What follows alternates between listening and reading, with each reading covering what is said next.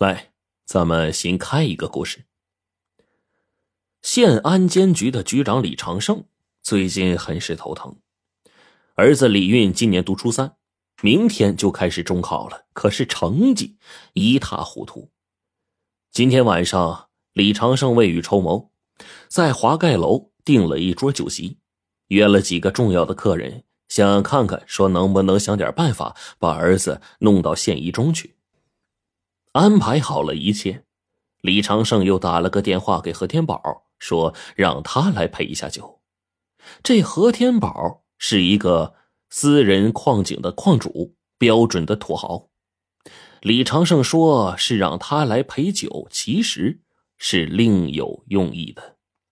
平时李长胜是一个很谨慎的人，几乎啊不和这些矿主来往。但是现今为了儿子，就不得不利用一下。这个资源了。晚宴并不奢侈，李长胜知道重点不在这儿。酒过三巡，县一中的校长倒是直爽，说县一中是全县最好的高中，学生想不通过考试进入县一中，除非是特招。所谓特招，就是以企业的名义赞助学校，学校再网开一面给一个特招名额，大家才无话可说。一般情况下，赞助二十万，学校就可以提供一个名额了。说到这儿，李长胜就举起酒杯敬了何天宝一杯酒。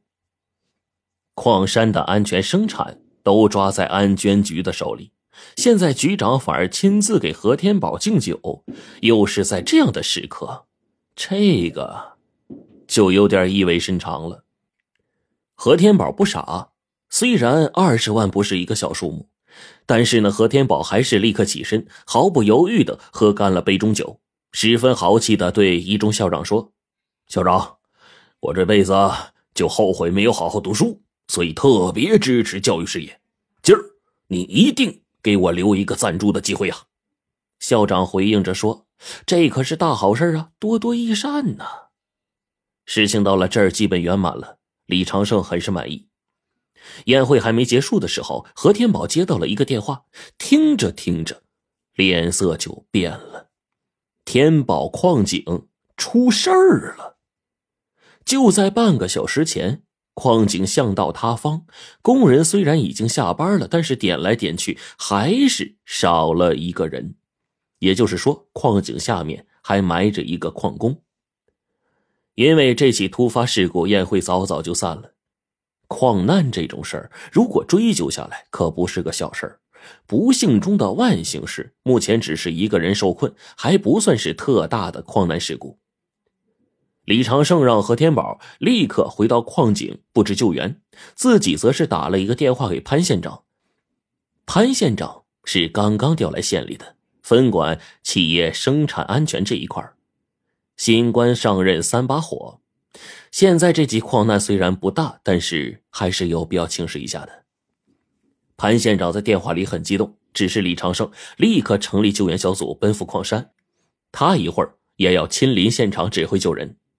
那既然潘县长如此重视，李长胜可不敢怠慢呐。天宝矿井的巷道口在半山腰，山下的陶冲铁矿原是啊国营企业。陶冲铁矿这些年经营不善，已经处于停产的状态了。可是天宝矿井却不一样，利润只进何天宝一个人的腰包，所以呢，还一直在生产着。太阳灯将矿井的巷道口照得雪亮，许多矿工正围在巷道口，七嘴八舌的说着什么。何天宝一脸怒容的在训斥着。李长胜一到，何天宝就停止训斥了，挥手让众人离开。